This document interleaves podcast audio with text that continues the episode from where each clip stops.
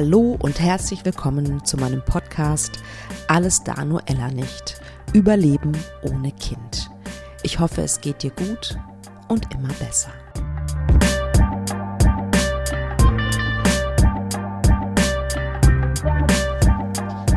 Hallo, herzlich willkommen zu dieser neuen Podcast-Folge.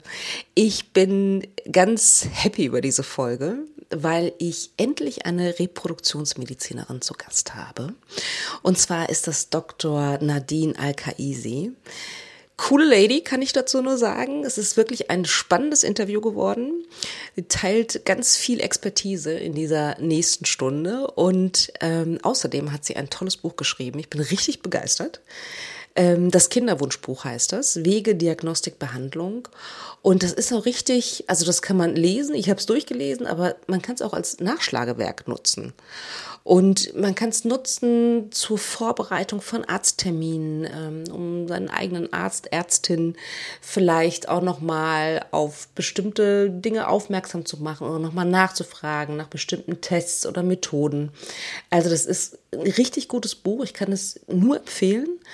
Und das Tolle ist, dass dieses Buch halt für medizinische Laien geschrieben ist. Also so, dass man das verstehen kann, ohne dass man ein, ein riesiges äh, medizinisches Vorwissen haben muss. Und das finde ich so großartig.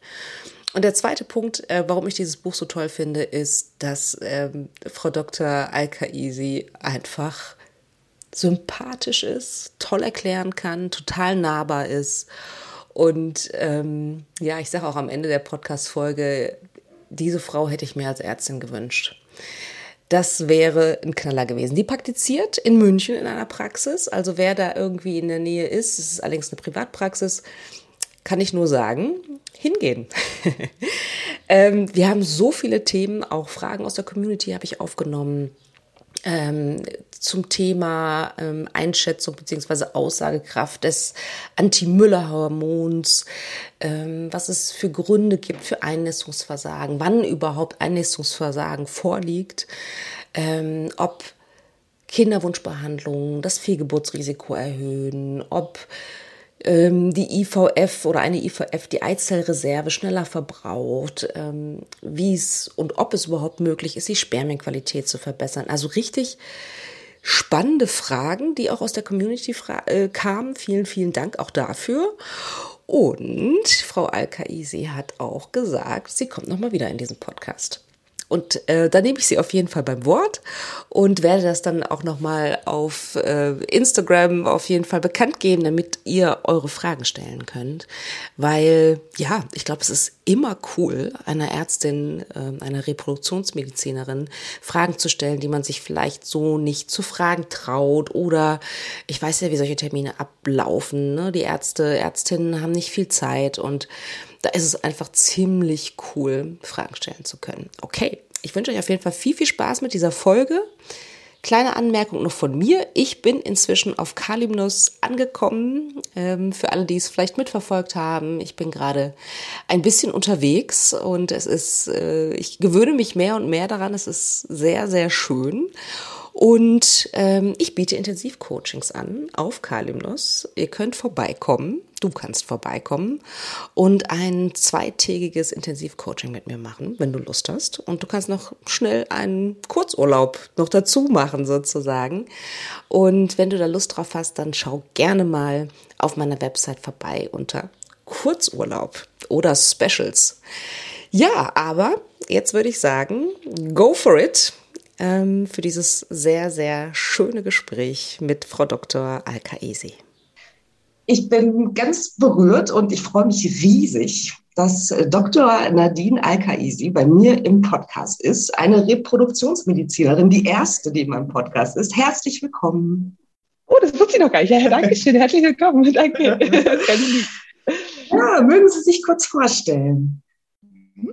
Ähm, ja, also ich bin äh, Kinderwunschärztin in der Praxis in München und äh, war vorher einfach ganz normal Gynäkologin und dann hat mich dieses Thema gepackt.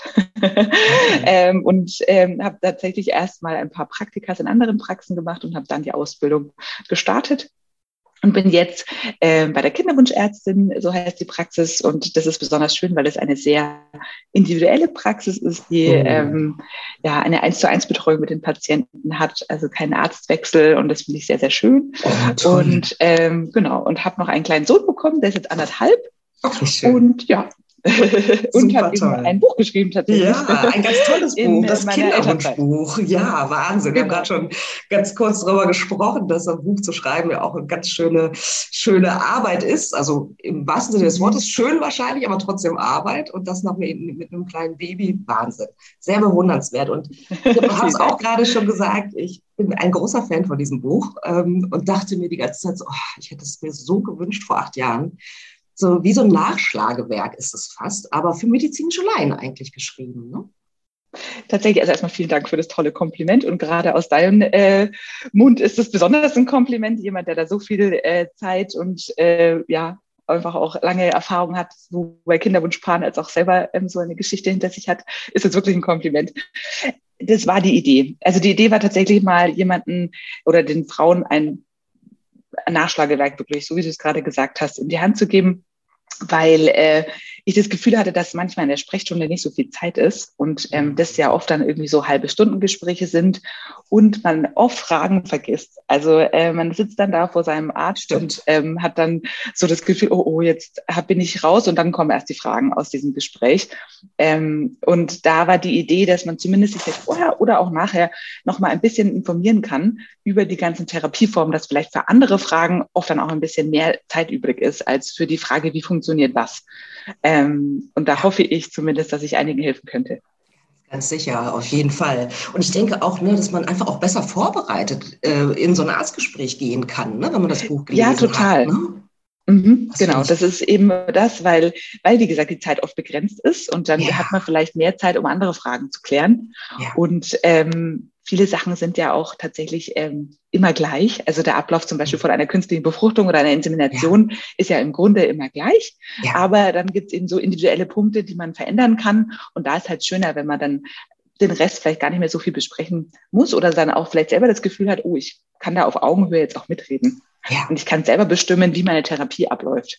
Ja, das ist, da, da sprechen Sie schon direkt, finde ich, einen wichtigen Punkt an, ne? weil man so das Gefühl hat, wenn man so da drin ist, dass man so getrieben ist, ne? dass alles von mhm. außen kommt mhm. ne? und man so ein bisschen sich fast ohnmächtig fühlt ne? und dass man so ein bisschen Selbstbestimmung dadurch auch zurückkriegt, finde ich, wenn man einfach mehr Informationen hat. Ne? Ja, absolut. Und ich finde, gerade der Kinderwunsch ist ja was sehr Fremdbestimmtes, weil man immer das Gefühl hat, man hat keinen Einfluss darauf, wann es jetzt funktioniert, ob es funktioniert. Es ist ja. immer sehr, das macht es, glaube ich, auch so anstrengend, dass man nie mhm. weiß, wie der nächste Zyklus ist und ja. ähm, was passieren wird. Und dann hat man da wenigstens wieder so ein bisschen eine Selbstbestimmtheit zurück, wenn ja. man ähm, ja, gut informiert ist und selber da mitreden kann. Ja, super toll. Warum Gynäkologie? Was hat Sie, für äh, was hat Sie daran fasziniert? Warum haben Sie sich für diese Fachrichtung entschieden? Ich muss gestehen, das war auch wieder Zufall. Ähm, ich habe einen Nebenjob im Studium angenommen in der Gynäkologie. Das war so ein Tutorium für Studenten, äh, wie man äh, eine Frau äh, am besten untersucht und äh, wie man ähm, Schwangere untersucht und man so einen Mutterpass ausfüllt und solche Dinge. Und ich habe einen Nebenjob gesucht ähm, und wollte eigentlich gar nicht in die Gynäkologie und fand es dann irgendwie super und äh, wow. bin dann da hängen geblieben. Super schön, ja. großartig. Ja, ich habe gerade schon gesagt ähm, im Vorgespräch, ich kann, wir können nur ein paar kleine Themen sozusagen, was heißt kleine Themen, sind alles große Themen, aber wir können nur ein paar davon rausgreifen und ich habe auch ein paar Fragen aus der Community mitgebracht. Mhm. Und ja, ich würde, wir können einfach mal starten, würde ich sagen. Ne? Ja, sehr ähm, gerne. Vielleicht noch eine Frage vorweg fällt mir gerade auf. Vielleicht ein, kurze, ein kurzer Satz oder Sätze zum, zum Thema, wie ist das Buch aufgebaut? Also was, mhm. was findet die Leserin darin?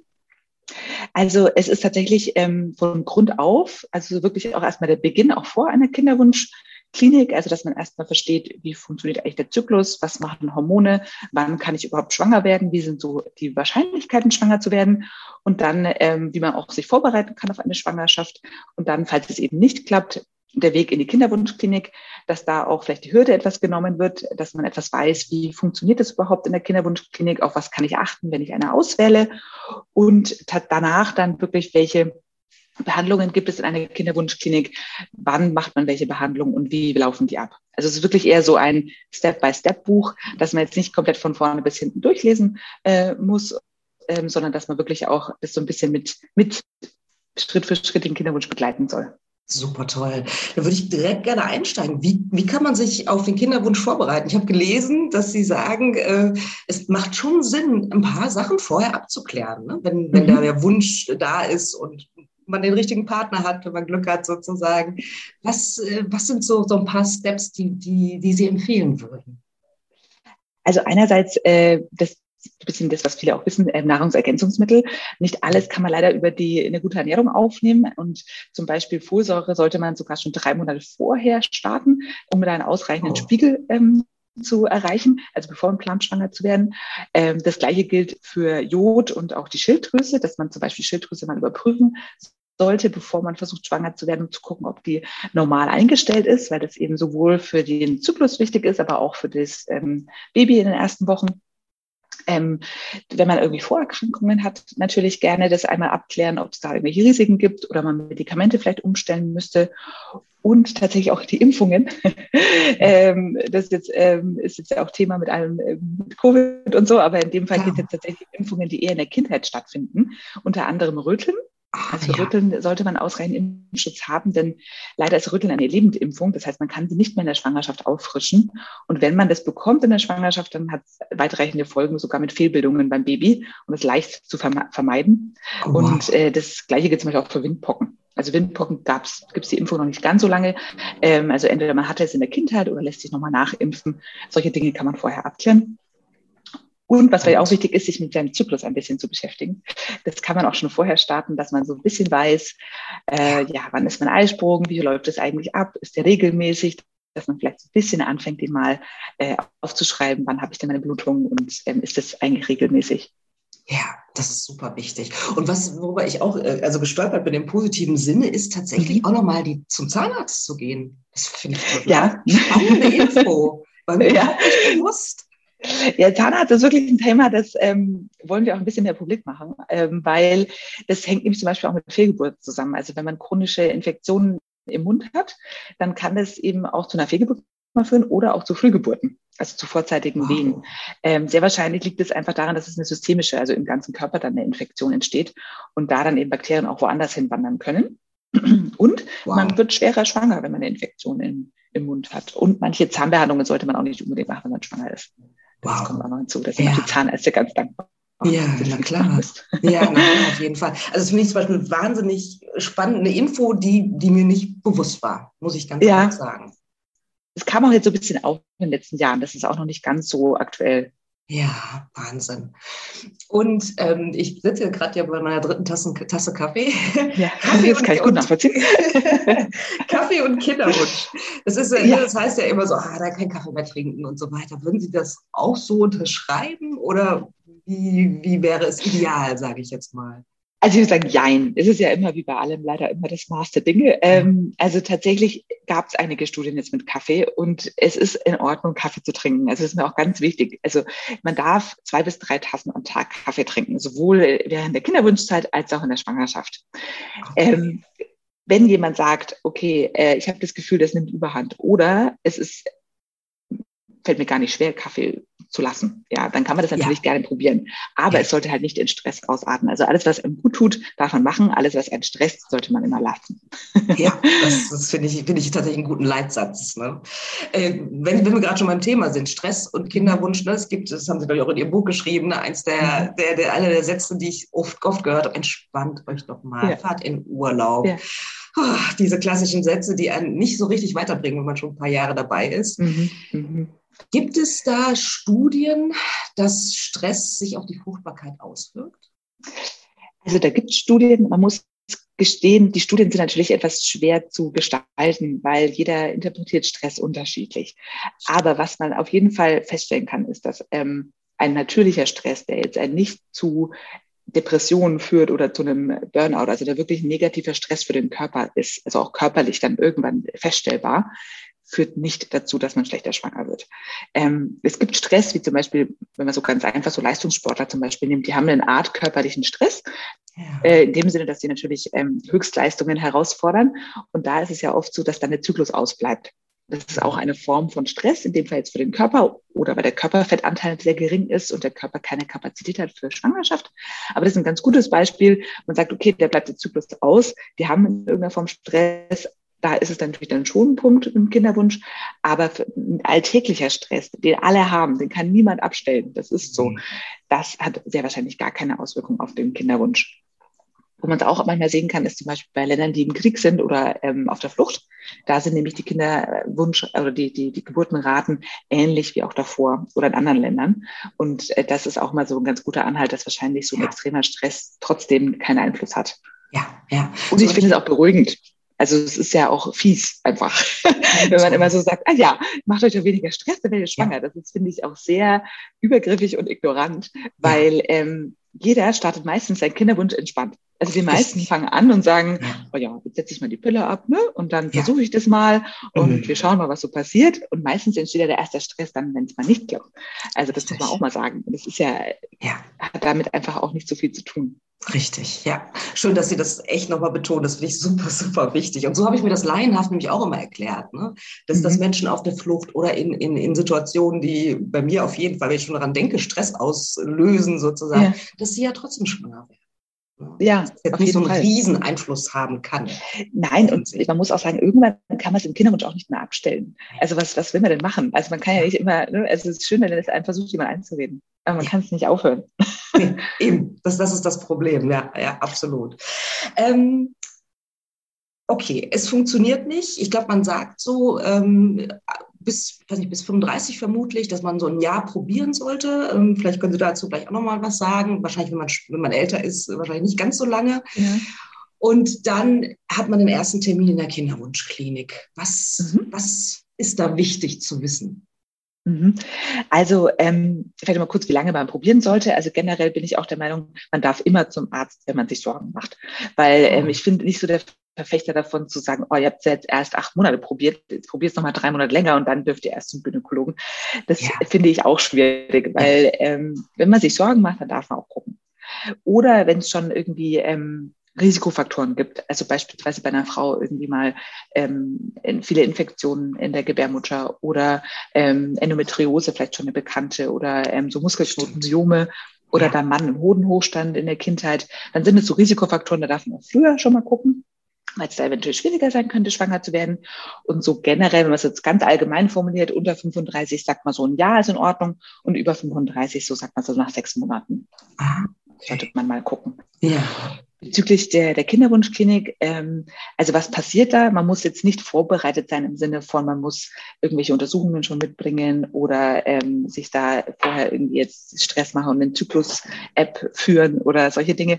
Man darf da auch ganz unvorbereitet kommen und ähm, sich das einfach mal anhören. Die meisten Kinderwunschkliniken schicken vorab so einen Fragebogen, ähm, wo sie sehr viel schon ein bisschen abfragen. Das liegt einfach daran, dass man ähm, da schon relativ viele Infos bekommt als Arzt und das äh, dann sich ein bisschen spart, das zu erfragen Fragen im Gespräch und sich dann auf wichtigere Dinge konzentrieren kann.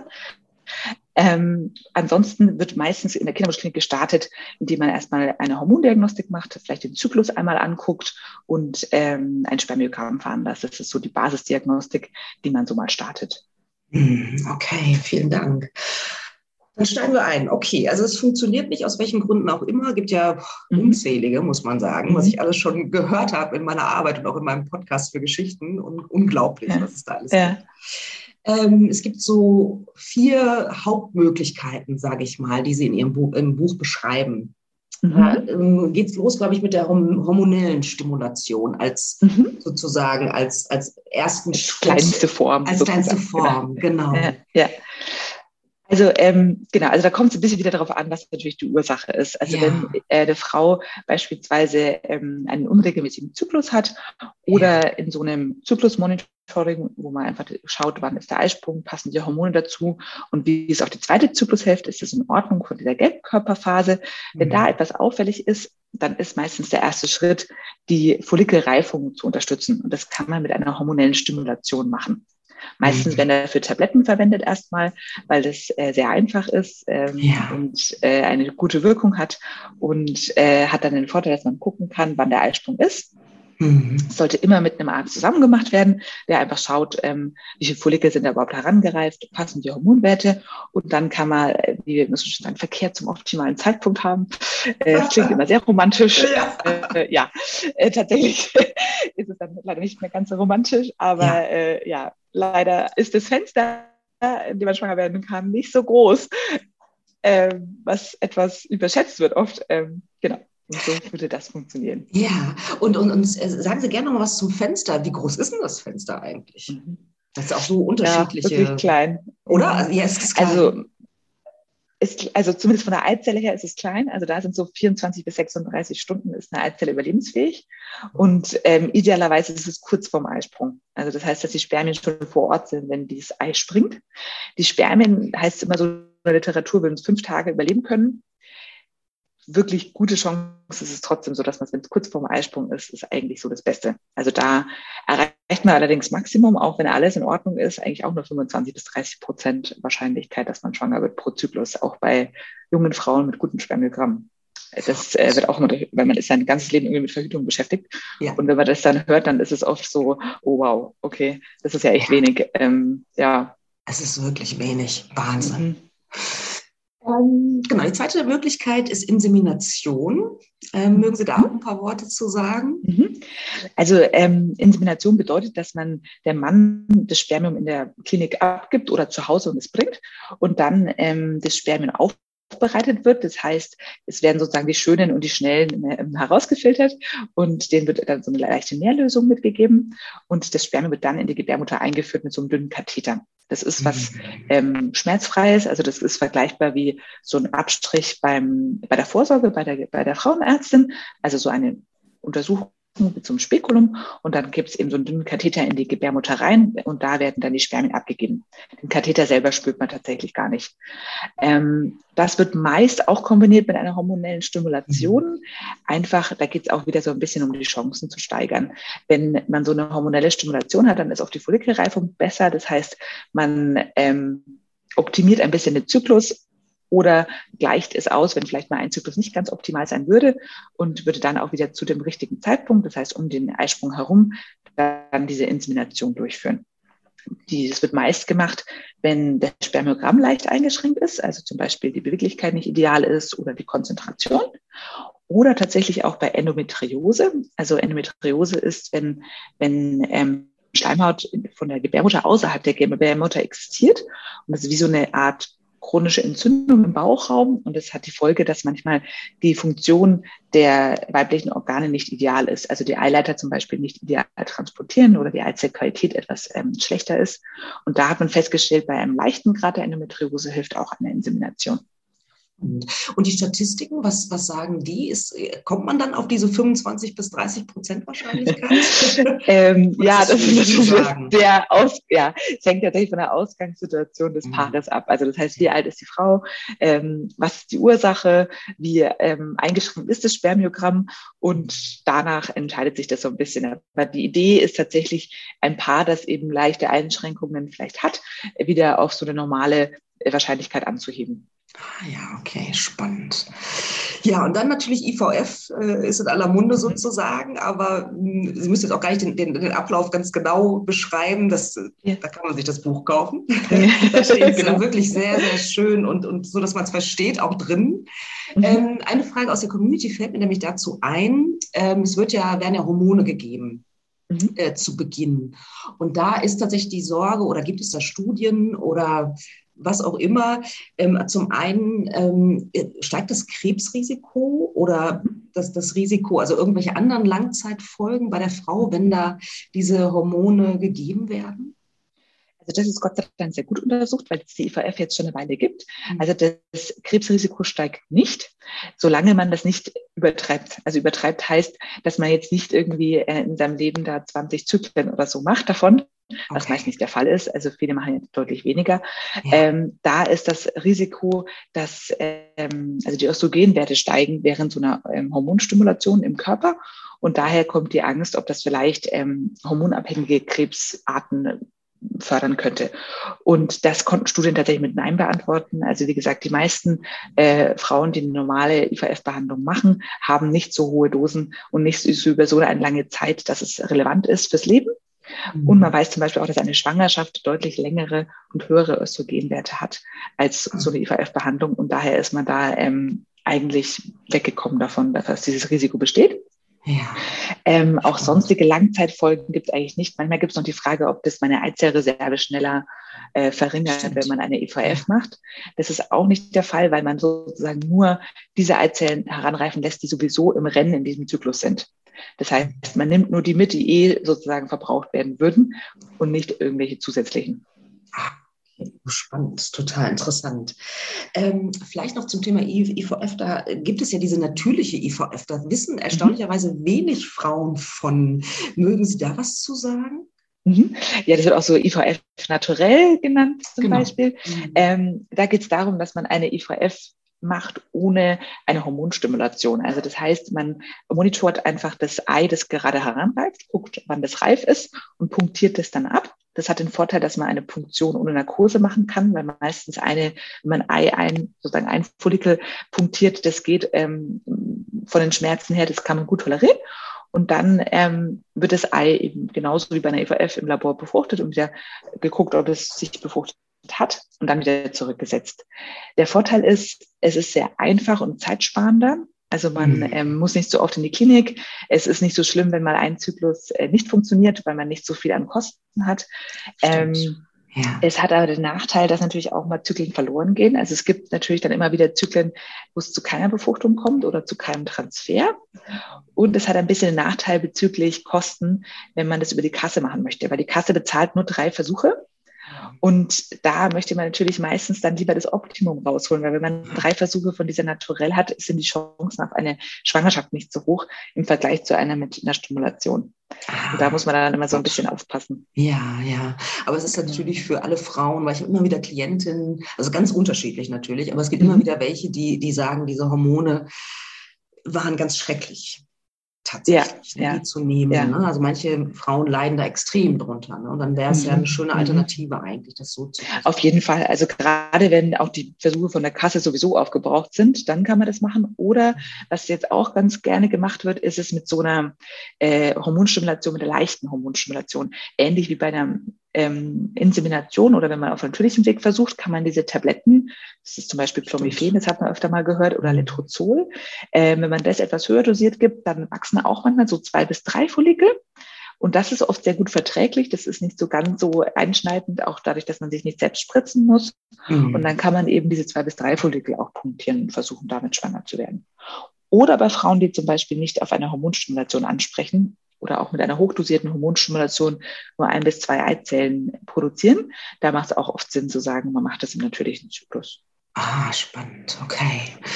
Ja, dann die, die vierte äh, Möglichkeit, die ICSI, mhm. äh, gibt es ja dann auch noch. Vielleicht, also was, was ich ganz spannend finde, was viele, glaube ich, nicht so, nicht so bewusst ist, vielleicht ein Unterschied einmal zu IVF mhm. und ICSI ist ja sehr ähnlich, ne? aber es gibt einen mhm. entscheidenden Unterschied. Ne? Genau. Also im Prinzip der Ablauf für das Paar an sich ist genau gleich. Der Unterschied liegt im Labor. Das heißt, ähm, eine ICSI wird dann gemacht, wenn das Spermiogramm nicht natürlich befruchtungsfähig ist. Das heißt, wenn es deutlich eingeschränkt ist in irgendeiner Form, also die Konzentration, Beweglichkeit oder das Aussehen. Und dann wird im Labor ähm, ein Spermium genommen und es in die Eizelle injiziert und die so befruchtet. Das ist die ICSI. Bei einer IVF ist es so, dass die Eizellen, die Spermien einfach in einen Topf gegeben werden und die befruchten sich von alleine.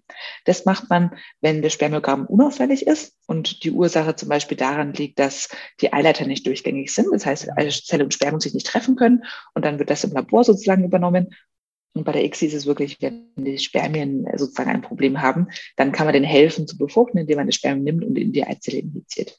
Ah, ja. Okay. Da fällt mir nämlich auch eine Frage aus der Community ein zum Thema mhm. Spermienqualität. Gibt es da Möglichkeit, die zu verbessern? Ach, ja, das ist ein Thema. Ja, ja, ja, also die Männer wünschen sich da auch gerade mehr Infos und mehr Möglichkeiten, auch Spermien zu testen oder da mehr Tests zu machen, um zu wissen, was eigentlich das Problem ist. Da ist auch gerade sehr viel Forschung. Also ich hoffe, dass oh, wir schön. da vielleicht auch etwas weiterkommen. Mhm. Ähm, denn im Moment sind tatsächlich die Möglichkeiten nicht so viel. Also es gibt auch Nahrungsergänzungsmittel für Männer, ähnlich wie bei Frauen, da das auch manchmal schwieriger ist, gewisse Zusatzstoffe aufzunehmen, zum mhm. Beispiel Zink, Selen, auch Folsäure mhm. für den Mann, ähm, um da die Qualität zu verbessern. Da ist der Lebensstil sicherlich auch nochmal eine Möglichkeit. Also wenn jemand ähm, ja, raucht oder Alkohol trinkt, jetzt mehr als in Maßen sozusagen, mhm. dann äh, ist da eine Möglichkeit natürlich anzusetzen, gesunde Ernährung. Ähm, der BMI, also eher eine schlanke, sportliche Person, hat meistens auch eher bessere Spermien, Ach, sowas. Aber das ist tatsächlich ja, was man immer zu hören bekommt ne, bei allen Themen. Ein gesunder ja. Lebensstil. Ja, kann, kann dazu beitragen. Okay, aber ich finde es ja sehr, sehr vielversprechend, dass es da auch mehr Studien gibt. Ne? Weil mhm. ich meine, ich hatte mal einen Benedikt Schwan, ich weiß nicht, ob du den kennst, der hat auch ein Buch geschrieben, das, äh, äh, das, über seine Unfruchtbarkeit. Und, und der hat tatsächlich recherchiert, dass die Qualität der Spermien in den letzten Jahrzehnten enorm abgenommen hat, tatsächlich. Ne? Ja ja, es wurden tatsächlich gerade die WHO-Kriterien auch nach unten gesetzt, nochmal. Ähm, also es, man weiß auch nicht so ganz genau, woran das liegt. Es ist mhm. vielleicht auch so ein Industrieländer-Thema, mhm. ähm, weil da scheint es wohl schlechter zu sein. Aber ja, ja, es gibt verschiedene ja, Vermutungen, aber es ist noch nicht wirklich was bei rumgekommen. Mhm, okay, spannend. Ja, dann das Thema Einnistungsversagen. Ach Mensch, das ist ja echt oh ein Riesenthema. Ich erinnere mich auch noch sehr gut bei mir. Mhm. Es gibt ja wahrscheinlich eine ganze Reihe von Möglichkeiten, warum das so ist oder warum mhm. das sein kann. Ähm, ich glaube, da gab es auch eine Frage aus der Community ähm, zum Thema, kann man da irgendwas tun? Also mhm. ob medikamentös oder auch nicht medikamentös, mhm. ist ja mhm. schon so weit erforscht, dass man da tatsächlich irgendwas was machen kann, um das zu befördern? Mhm.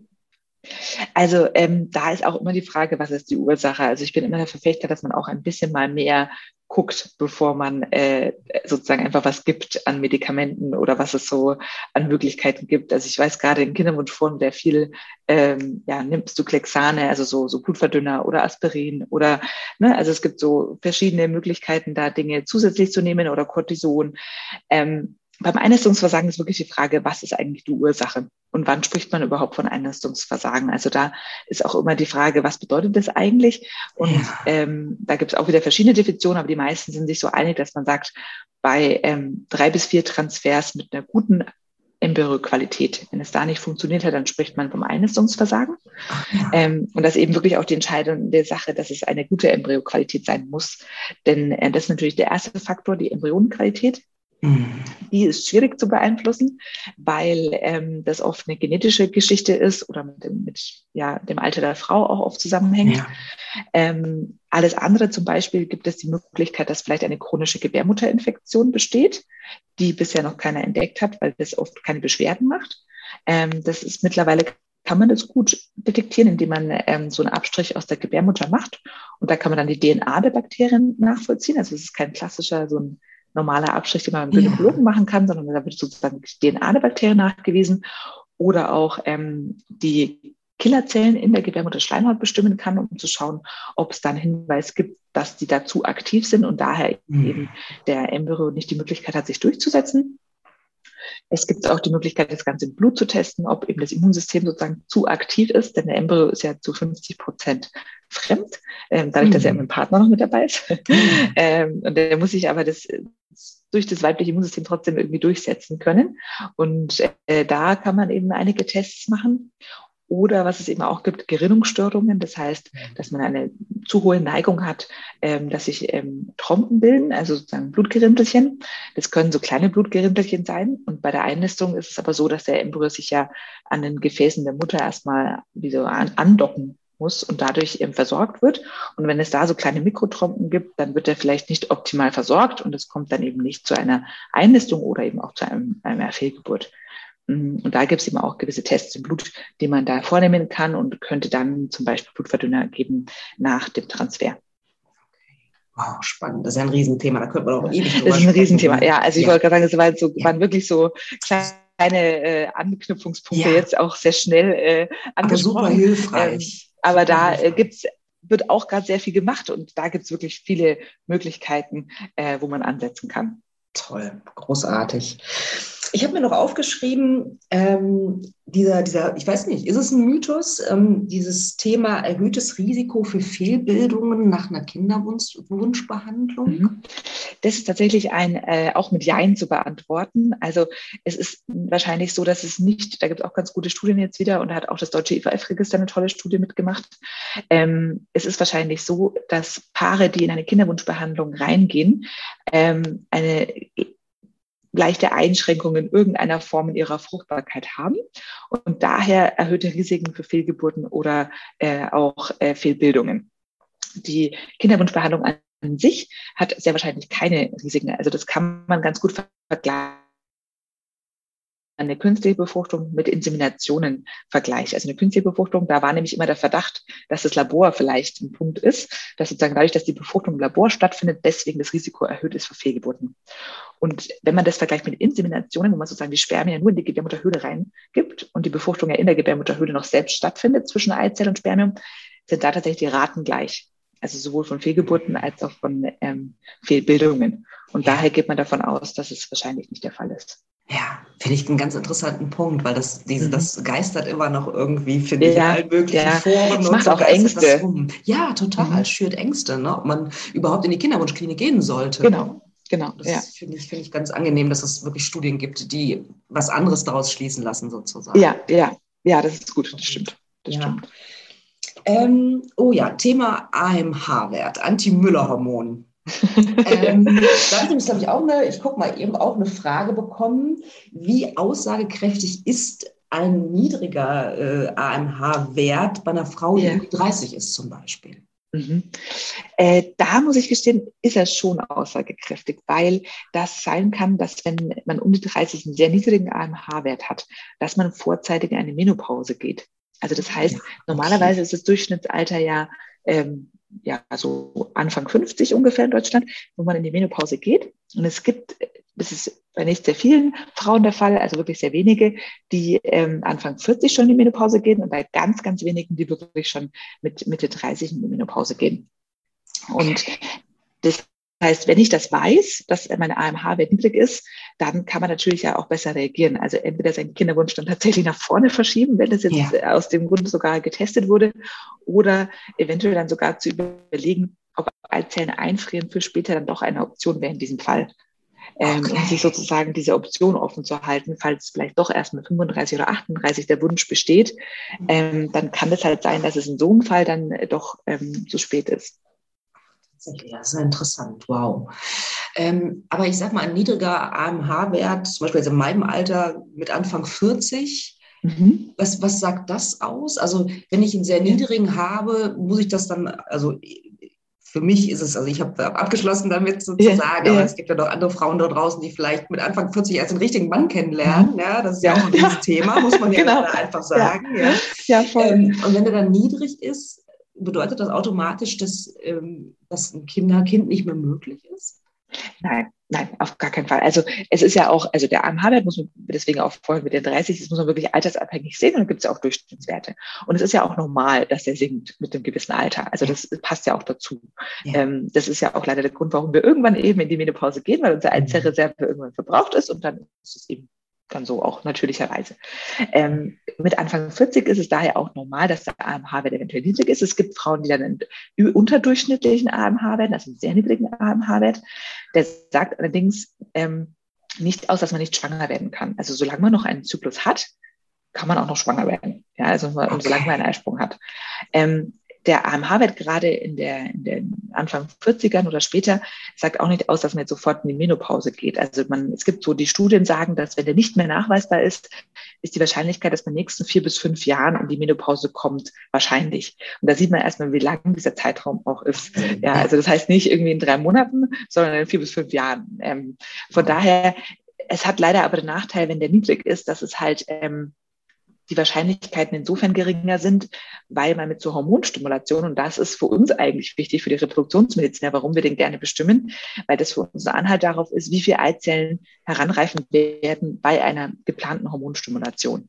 Und wenn ich zum Beispiel jetzt mit Anfang 40 eine künstliche Befruchtung machen müsste, aus welchen Gründen auch immer, und man möchte eine Hormonstimulation machen, hat aber einen niedrigen AMH-Wert, dann habe ich sehr wahrscheinlich nicht so viele Eizellen, die gebildet werden und dadurch eine geringere Wahrscheinlichkeit, dass eine dabei ist, die in Ordnung ist und ich damit ja. schwanger werde. Also es ist ein bisschen auch eine in der Hinsicht dann so eine statistische Sache. Also wenn ich fünf Eizellen habe, ist die Wahrscheinlichkeit höher, dass ich schwanger werde, als wenn ich nur eine Eizelle habe. Ja. Und daher ist eben ähm, das insofern ein kleiner äh, schwierigerer Faktor. Ja, verstehe.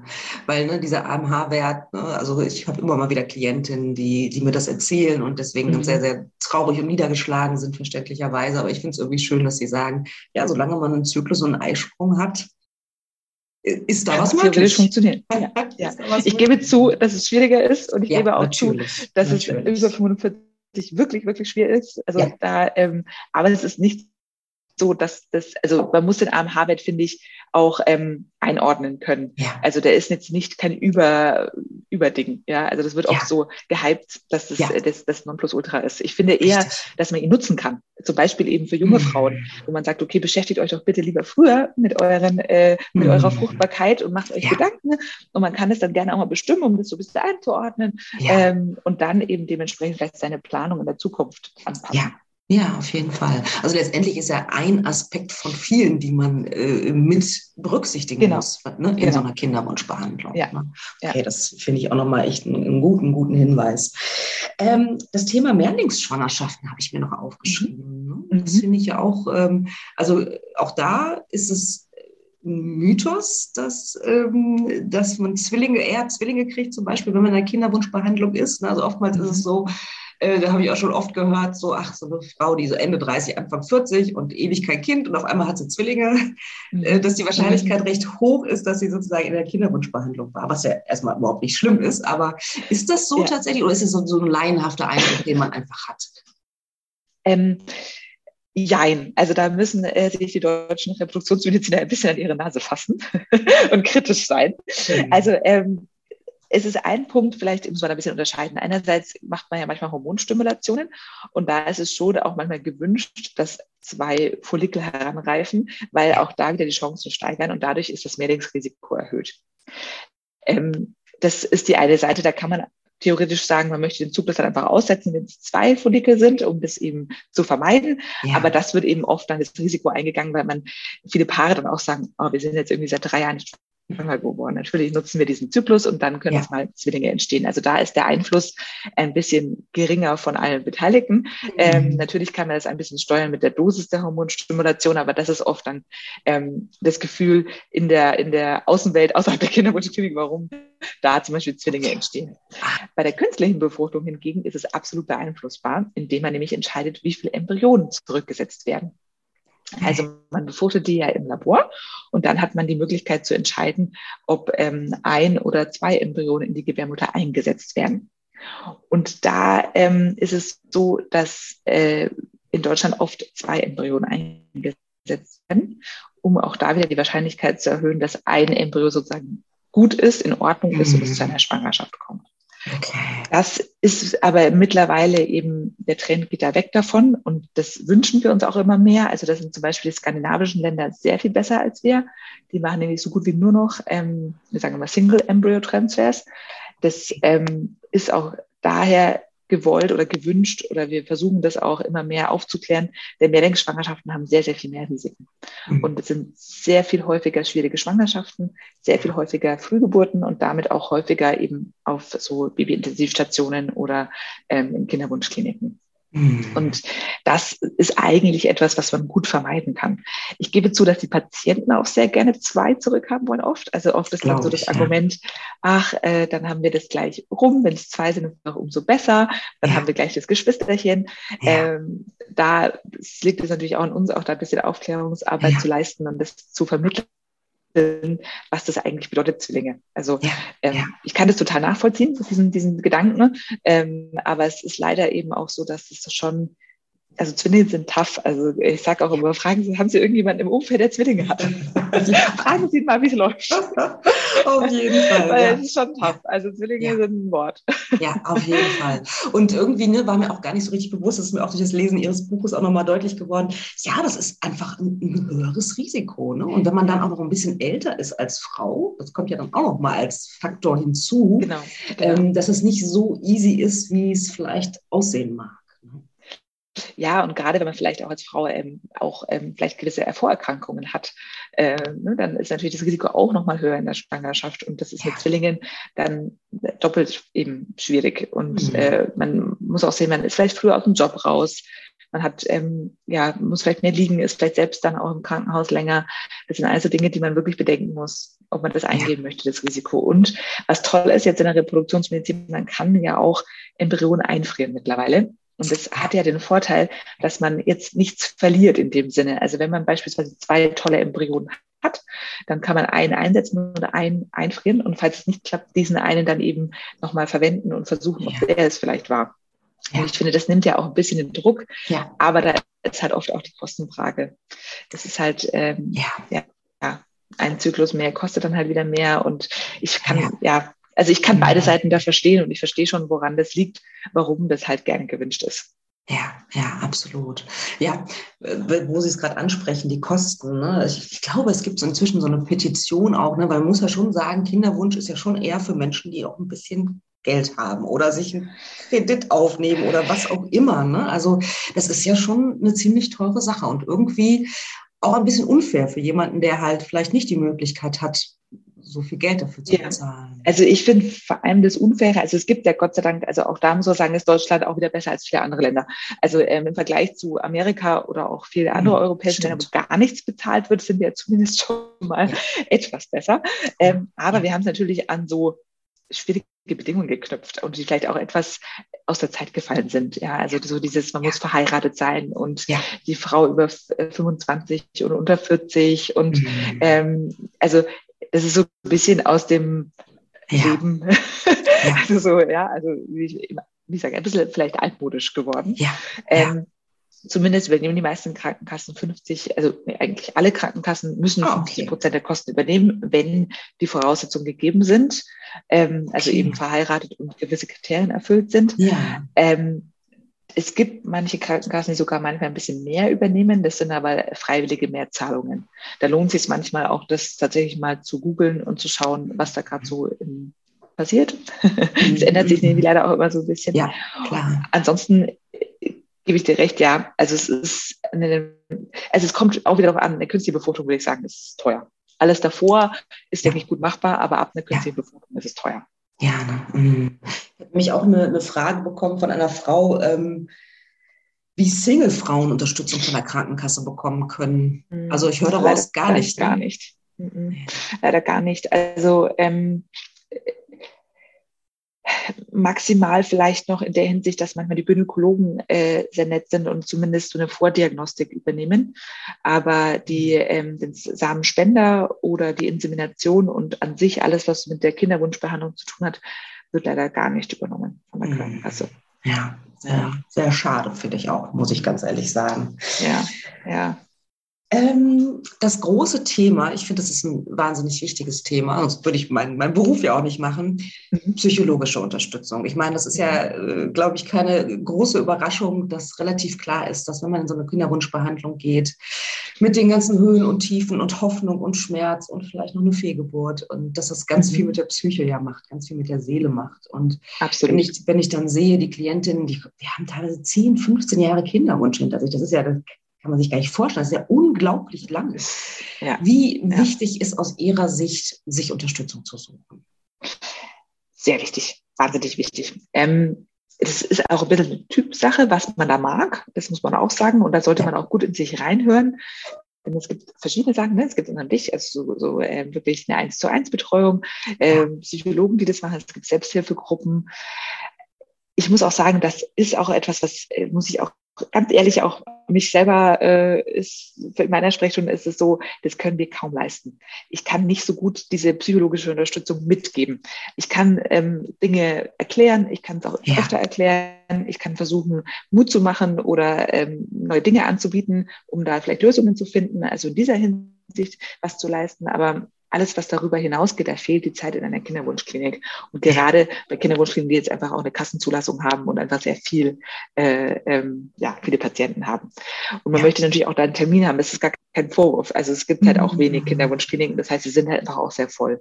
Ja. Ähm, und da möchte ich aber wirklich auch da nochmal eine Lanze brechen, weil ich finde, man holt sich so oft Unterstützung für andere Erkrankungen. Ja, also wenn man einen Diabetes hat, wenn man einen Krebs hat, also einen Brustkrebs, ja. da gibt es so viel Unterstützungsangebote. Und beim ja. Kinderwunsch ist es allen peinlich und es ist unangenehm und will man nicht drüber reden. Also jeder würde, glaube ich, seinen Freunden erzählen, wenn er einen Brustkrebs hätte.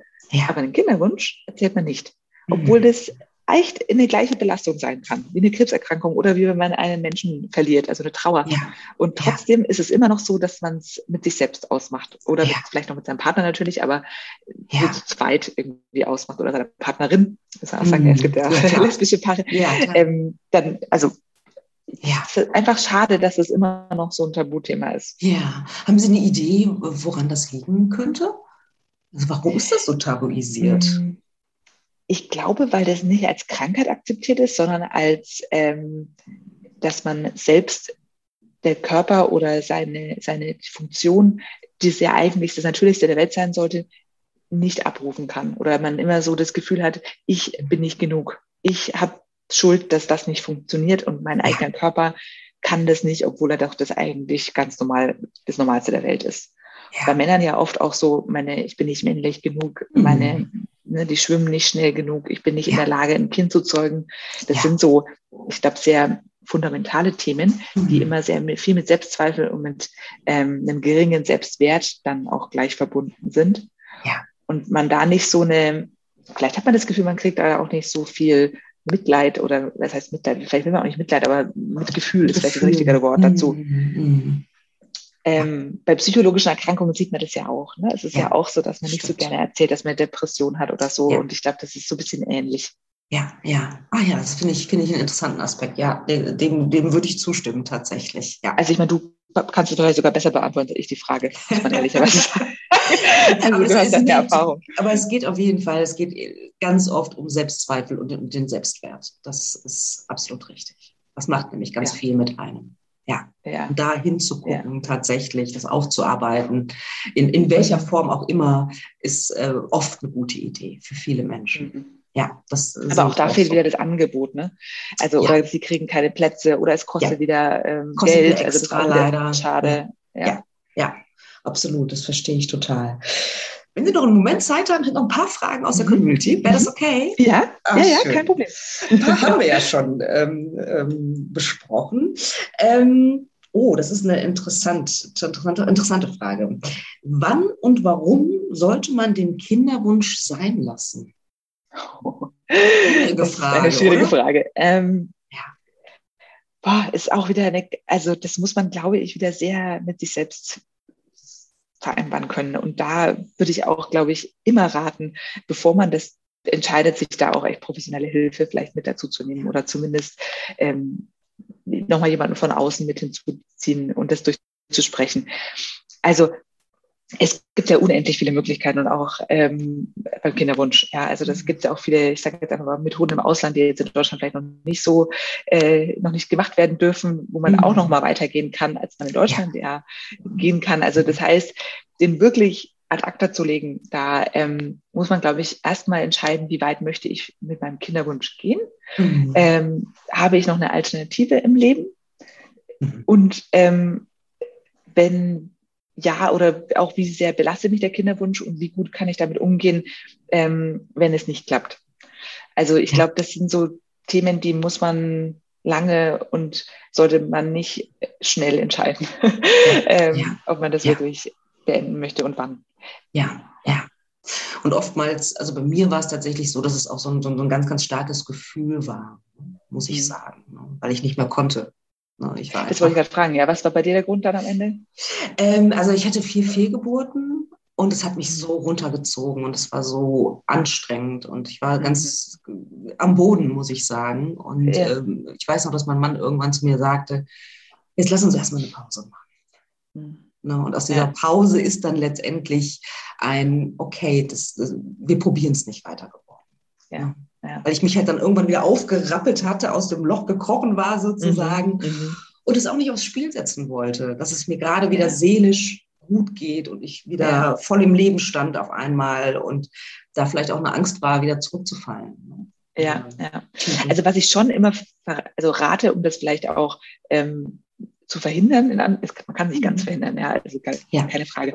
Aber dass man zumindest sein Leben nicht so auf Stillstand stellt, weil ich habe manchmal das Gefühl, Kinderwunschpaare, hier wird, es wird jede Entscheidung immer aufgeschoben. Also ja. beispielsweise neuer Job ist immer so der Klassiker, kann ich jetzt einen neuen Job annehmen oder nicht? Ja, wenn ihr unglücklich seid in eurem Job und habt ein tolles Angebot, ja, go for it. Ja. Also, es gibt eh keinen besonders guten Zeitpunkt, schwanger zu werden. Und man weiß es ja, ja. nicht, ja. Also klappt es jetzt, klappt ja. nicht. Und ja. gerade bei sowas, das hilft einem, glaube ich, auch, dass man sein Leben einfach weiterführen sollte, ja. soweit es geht, einfach, weil ja. das bereut man am Ende vielleicht sogar und es geht dann schon irgendwie. Und wenn man schwanger ist, dann ist man halt schwanger. Richtig. also das irgendwie geht es immer. Ja, danke für diesen Hinweis. Das habe ich nämlich auch äh, mit großem Interesse in dem Buch nämlich gelesen, dass ich dachte so, oh wow, guter Tipp. Auf jeden Fall, sehr, sehr guter Tipp. Nicht so komplett auf Stopptaste zu drücken oder auf Pause-Taste. Ja, ja, ja. Auf jeden Fall. Und vor allem alles immer so danach zu planen. So, oh, jetzt ja. fahre ich nicht, aber ich fahre in der zweiten Zyklushälfte, weil dann passiert sonst ein Eisprung oder so. Ne? Ich kann es total nachvollziehen, aber ja. manchmal ist es vielleicht auch mal gut, es mal ein bisschen loszulassen. Ja, auf jeden Fall. Vielen Dank dafür. Und einfach noch zu leben. Mhm. Wichtig, ganz, ganz wichtiger mhm. Punkt. Ähm, was halten Sie von Social Freezing? Bringt das was? Ähm, die Fragestellerin hat das gemacht mit 29. Mhm. Ähm, ja, also wir machen auch Social Freezing und es ist tatsächlich auch äh, auf dem aufsteigenden Ast gerade. Also es kommen immer mehr Frauen dazu. Ähm, mhm. Unsere Hauptpatientinnen, die das tatsächlich machen, sind meistens zwischen 30 und 38. Und ganz oft ist es so, dass sich gerade von einem langjährigen Partner getrennt haben. Also ich weiß, in der Presse wird es oft so äh, dargestellt, als wären es so die Karrierefrauen, die irgendwie äh, jetzt erst noch mal was anderes machen wollen und dann ja. den Kinderwunsch später erfüllen. Den Eindruck haben wir gar nicht so. Es ist tatsächlich meistens eher, dass der Partner fehlt und sie sich das ja. halt einfach offen halten möchten, die Option. Was ich gut nachvollziehen kann. Ja. Ähm, beim Social Freezing ist es sicherlich so, ähm, je jünger man ist, umso einfacher und äh, besser mhm. ist es. Einfacher in der Hinsicht, da gibt es so ein Pi mal Daumen-Sache, dass je älter man, also so alt man ist, so viel Eizellen sollte man ungefähr einfrieren. Das heißt, je jünger man ist, umso weniger Eizellen braucht man einfach, weil die Qualität besser ist. Okay. Und damit spart man sich einfach auch natürlich die, die, die Dauer und die Kosten. Ähm, und Stimmt. man erreicht ab einem gewissen Alter nicht mehr so hohe Wahrscheinlichkeiten trotz eingefrorener Eizellen. Das okay. muss man auch wissen. Also wenn man jetzt mit 40 ähm, Eizellen einfriert, dann braucht man natürlich sehr, sehr viele. Und man schafft dann auch von den Wahrscheinlichkeiten her, dass aus diesen Eizellen auch wirklich ein Kind wird, also wirklich ein Kind ja. hält. Ähm, das ist dann eben nur noch so bei 60 Prozent, womit man mit 25 halt schon fast 98 Prozent schafft, wenn man eben 20 bis 25 Erzählen einfriert. Also dass man ein lebend geborenes Kind hat. Ja, ja, ja, ah, interessant. Und was für eine Behandlung macht man dann sozusagen, wenn man dann bereit wäre? Gibt es da eine bestimmte? Also kann man dann eine Insemination machen oder muss man direkt äh, künstliche, Befruch äh, künstliche Befruchtung machen? Also das kommt darauf an, also wir sagen immer, dass wir das wirklich als Versicherung sehen sollten. Also das kommt darauf an, wann man sozusagen dann wirklich mit dem Kinderwunsch startet. Okay. Also wenn ich jetzt beispielsweise mit, wie jetzt die Dame hier mit 29 die Eizellen mhm. einfrieren lassen und hat zum Beispiel mit 38 jetzt ähm, den Partner gefunden und würde gerne ja. starten mit dem Kinderwunsch, dann würden wir immer erstmal gucken, ob alles soweit noch passt. Mhm. Und wenn ja, dann erstmal versuchen, ähm, mit den Eizellen, die man gerade hat, äh, versuchen okay. schwanger zu werden. Weil es ist ja nicht so, dass man 38 okay. ist, kann auch sein, dass es einfach ganz normal klappt. Ja, und ja, ähm, falls man dann zum Beispiel ein zweites Kind noch haben möchte und dann vielleicht irgendwie 42 ist und nicht mehr klappt, ja. dann hat man diese Eizellen noch. Okay. Oder wenn man jetzt wirklich ähm, ähm, über 44, 45 ist, wo die Wahrscheinlichkeit wirklich sehr gering ist, dass man es auf natürlichem Weg ähm, noch schafft. Auch da würden wir immer sagen, probiert's halt mal. Ja, also ja, schadet nichts. Ja. Ähm, aber wenn es nicht funktioniert, dann kann man, würde man dann eher auf die eingefrorenen Eizellen zurückgreifen. Hm, okay, spannend. Ähm, ah, das ist so ein bisschen eine kritische Frage zum mhm. Thema, dass in vielen Kinderwunschzentren die Ärzte, ich weiß nicht, ob das auch wirklich so ist, das ist jetzt erstmal eine individuelle Meinung, ne, so ein bisschen abstumpfen und man nur noch eine Nummer ist. Ähm, warum ist das so? Also ich kann den, äh, das Gefühl nachempfinden, mhm. ähm, weil Kinderwunschzentren sind häufig große Zentren, also es sind meistens ähm, Zentren, wo mehrere Ärzte arbeiten. Das liegt ein bisschen daran, dass die IVF-Labore natürlich recht aufwendig sind und es dann meistens Sinn macht, sich da zusammenzutun und mhm. sozusagen ähm, ja nicht jeder ein Arzt ein IVF-Labor gründet, weil das einfach ja. auch sehr viele Kosten sind und ja.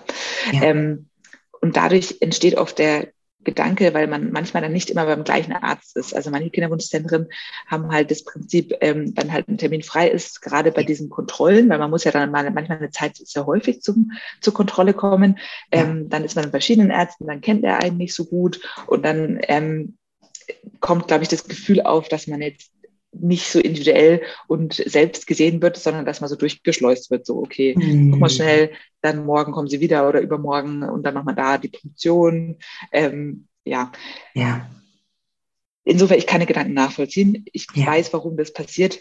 Mhm. Wir versuchen das jetzt in unserer Praxis eben genau nicht zu tun. Ja, aber ähm, genau, Toll. Mhm. ähm, weil eben das passiert. Aber ich muss auch sagen, wir sind da in einem ja, wir sind ja so eine kleine Insel, wir sind halt eine kleine Praxis mhm. ähm, und wir sind auch tatsächlich eine Privatpraxis, das muss ich auch gestehen. Also das, ich bin halt ah, okay. nicht so lange, ähm, ja. aber ja. wir machen es jetzt tatsächlich, weil eben auch viele Paare ja das sowieso selbst zahlen müssen, ja. haben wir halt gesagt, okay, wenn ich das schon selbst bezahlen muss, dann kann man es ja wenigstens irgendwie so gestalten, dass es schön ist oder besser absolut. oder so schön wie möglich. Ähm, und das war so ein bisschen die Idee dahinter.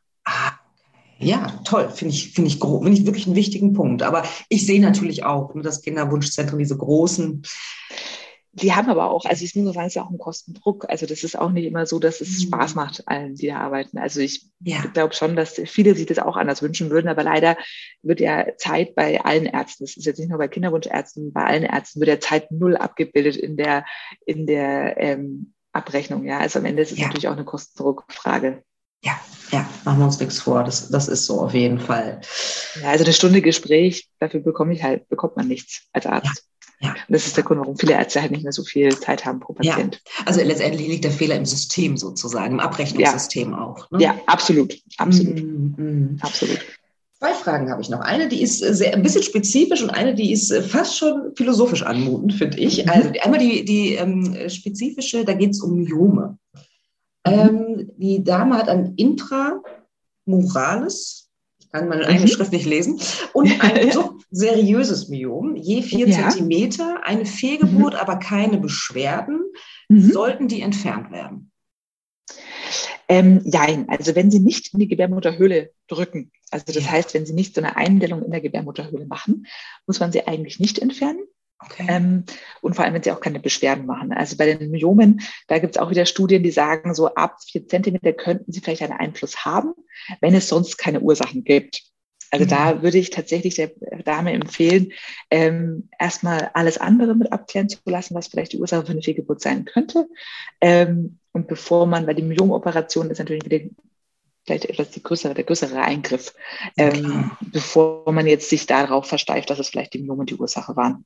Mhm. Außer, wie gesagt, sie drückt, ein, eines der drückt in diese Gebärmutterhülle, dann kann es einen Sinn machen, ähm, die zu, das zu entfernen. Ah, okay. Vielen Dank. Wow. Genau, die letzte Frage für heute. Ja. Ähm, das finde ich, find ich ganz, ganz spannend. Kann man von ungewolltem Kinderwunsch sprechen, wenn man noch nicht alles probiert hat? Ja, auf jeden Fall. Weil es ist ja am Ende immer, wenn man nicht schwanger wird, tatsächlich ungewollt. Und wie weit man gehen mag, in, um da eine Therapie oder eine, eine ja, ja, tatsächlich, wie weit man gehen mag, ist sehr individuell. Also es gibt ja auch Paare, die sagen, sie gehen gar nicht in eine Kinderwunschbehandlung. Wenn es nicht von alleine klappt, dann wollen wir das ja. einfach gar nicht. Ja. Ähm, es gibt Paare, die sind da ganz offen für alles, würden alle Möglichkeiten, die es überhaupt irgendwie im bisher gibt, ausschöpfen. Und es gibt Paare, die merken auf dem Weg, äh, jetzt ist es mir zu viel. So wie du vorhin auch erzählt hast, mhm. okay, mhm. wir waren einfach an einem Punkt, wo wir nicht mehr konnten. Ja. Also ich finde, man darf immer, wenn es nicht von alleine klappt oder nicht so klappt, wie man sich das vorstellt, von einer ungewollten Kinderlosigkeit sprechen. Ja, ja. Also das ist ja auch ein Gefühl. Also es ist ja was, was man, was man immer fühlen darf. Das ist ja, ja auch eine, ja auch eine, eine Trauer dass es eben nicht funktioniert. Absolut, Oder absolut. Eine, ja. Ja, ja. Und Sie schreiben auch in dem Buch irgendwie, dass viel hilft viel, ne? Also es ist nicht immer so. Sozusagen. Nein, genau, genau, genau. Ja. Ja, weil ja viele sich da auch wirklich stressen mit ja. allen möglichen Alternativen, die es auf dem Markt gibt. Und der Kinderwunschmarkt ja. ist natürlich auch ein sehr heiß ja, also da muss auch ein bisschen vorsichtig sein, ja. Ja, ne? natürlich, da, ne, da, da, wird natürlich auch viel mit dem äh, Wunsch und den, den Sorgen von, von Paaren gespielt, manchmal auch. Und da muss man ja. echt ein bisschen vorsichtig sein. Und äh, das viel hilft viel ist eben nicht immer der Fall. Also man muss da wirklich gut in sich hineinhören und nur die Dinge machen, die einen nicht noch zusätzlich stressen. Wichtiger Hinweis, wahnsinnig wichtiger Hinweis. Aber da sind Sie, äh, da bist du ja wahrscheinlich der, der Profi, der da wahrscheinlich oft äh, mitarbeitet und also was, was, herauszufiltern. Ja, absolut. Das ist eine ganz, ganz entscheidende Frage. Wann, wann ist genug? Wann, wann, wann reicht es? Wann darf ich äh, sozusagen meinen Fokus auch wieder auf was anderes lenken im Leben. Ja. Weil da gibt es äh, ja. natürlich auch noch viele schöne Sachen und, und, Menschen da draußen, die, die auch ein erfülltes Leben machen können. Ja. Wirst ja. du das oft gefragt? Sollen wir aufhören oder so? Also, ähm ähm, also ich, ich erarbeite das tatsächlich immer mal wieder mit meinen Klientinnen. Die sind sich unsicher, äh, wie kann der nächste Schritt aussehen. Ähm, so eine Klientin, da war eigentlich eine neue ICSI, eine weitere ICSI angesagt, aber sie hatte auch schon mehrere hinter sich, hat die Hormonbehandlung nicht gut vertragen. Und sie sagt, wenn ich daran denke, könnte ich eigentlich nur weinen. Ja, und dann haben wir halt äh, gemeinsam überlegt, beziehungsweise ich habe die Fragen gestellt, sie hat überlegt, will ich das ja. oder will ich das nicht? Ja, oder gibt es vielleicht noch eine andere Möglichkeit? Mhm. Also das ist schon, finde ich, äh, eine sehr wichtige Frage. Wie weit geht man? Ja. ja, ja. Und, und auch diese Angst auch ganz oft, wenn ich nicht vermeintlich alles versucht habe, werfe, werfe ich mir das vor, wenn ich einfach 50 ja. bin? Mhm. Oh, das ist auch so eine ganz, ganz interessante Frage, die, die sich ja. Menschen stellen, vor allem die mhm. sich Frauen stellen tatsächlich.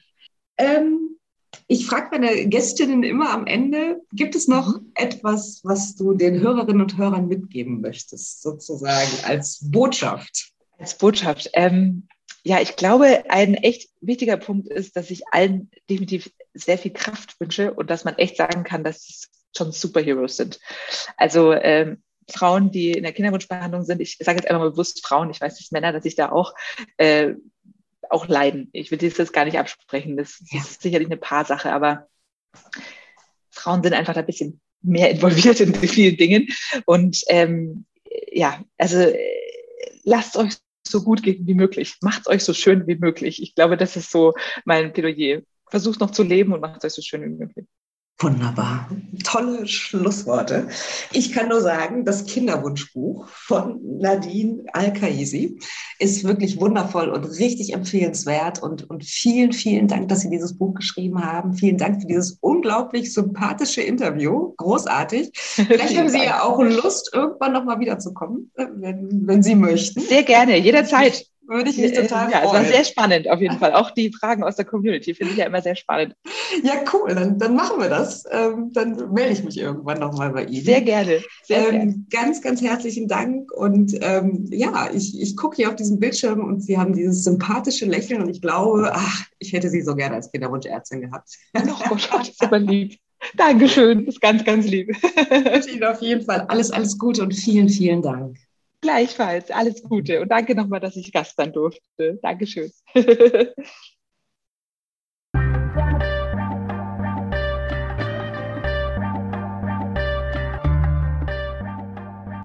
Wie immer interessiert es mich sehr, was ihr denkt. Schreibt mir doch gerne eine E-Mail über podcast.praxis-apia.de oder über Instagram, Facebook oder sonstige Kommunikationskanäle. Ich freue mich wirklich über jede Nachricht, die ich bekomme. Und ja, vor allen Dingen freue ich mich natürlich auch, wenn du wieder Zeit mit mir verbringen willst beim nächsten Mal bei Alles da, Noella nicht. Überleben ohne